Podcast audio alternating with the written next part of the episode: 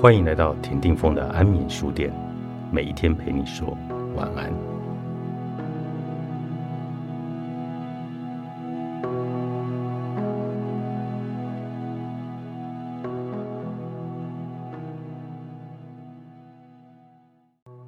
祈祷不是科学的，但是静心是完全科学的。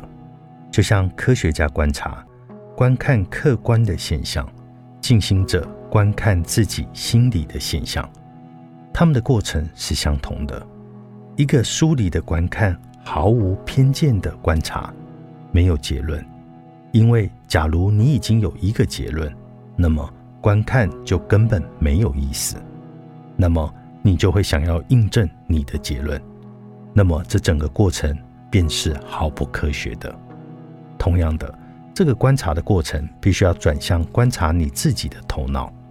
一个人变成一个实验室，一个观察的伟大实验。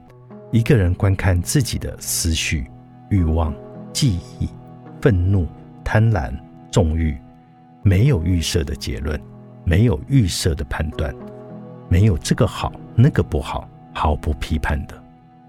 当你是绝对的毫无判断，没有偏见，没有结论。当你的观察是纯粹的、单纯的、天真的，那么你所观察到的东西便会开始消失。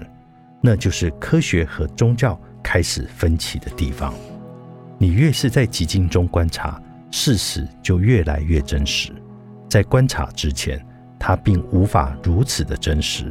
你有可能错过它，但是现在你不可能错过它，它就在那里。它变得很坚固。当你在观看自己的头脑的时候，这又不一样了。假如你观看你的愤怒，它就会开始蒸发，它无法存在。慢慢的、慢慢的，所有的头脑都会全部的消失。当没有头脑留下来被观看的时候，观看者便会转向自己，那就是了解发生的一刻。自我了解的一刻，那就是三摩地，是所有神秘法门的最终目的。有一种感觉，也就是认为存在对我们疏远而冷淡。事实并不是如此，那是因为科学的进步而进入到人类头脑中的一种愚蠢的概念。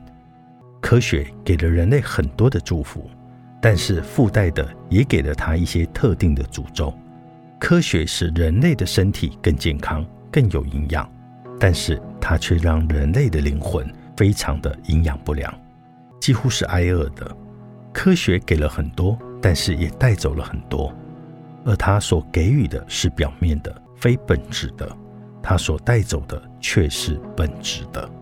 所以，科学继续给予我们一个较舒适的生活，但同时也带来一种巨大而无意义的感受。任何一个聪明的人都开始觉得活下去是没有什么目的的，而原因不在于生命有没有目标，原因在于我们已经忘记了和存在合一的语言。我们要一再的记住，看着天空，并知道自己就是天空；看着星星，认为那就是你内在的星星。如此一来，你融入了天空。天空也融入了你的内在，慢慢的、慢慢的，你的整个形态将会改变。而在那个形态中，小问题是不能存在的，他们会变得很荒谬。那就是真正的宗教人士穿透生活的方式，不被影响，冷静、平稳，深深根植于自己存在的中心。没有事情可以使它产生波动。即便是死亡都不能，因为连死亡也无法从他身上带走任何事情。他已经抛弃了所有可以被带走的东西，而且他已经和那个永远不朽的合而为一了。人类以一种机会的形式出生，他有很大的潜能，但是要记住，潜能毕竟只是潜能，它必须被蜕变为真实。它必须被变成真实的，而且极度的努力是必须的。那是一项爬坡的工作，一个人必须要非常的勤勉。一个人不能光是借由希望就等着被祝福，只是欲求是不够的。你必须将所有的精力都投注在那件事情上，而那是生命中最大的成就。因此，它需要你完全的协定，少一点都不行。早晨的冥想，作者奥修大师探索出版。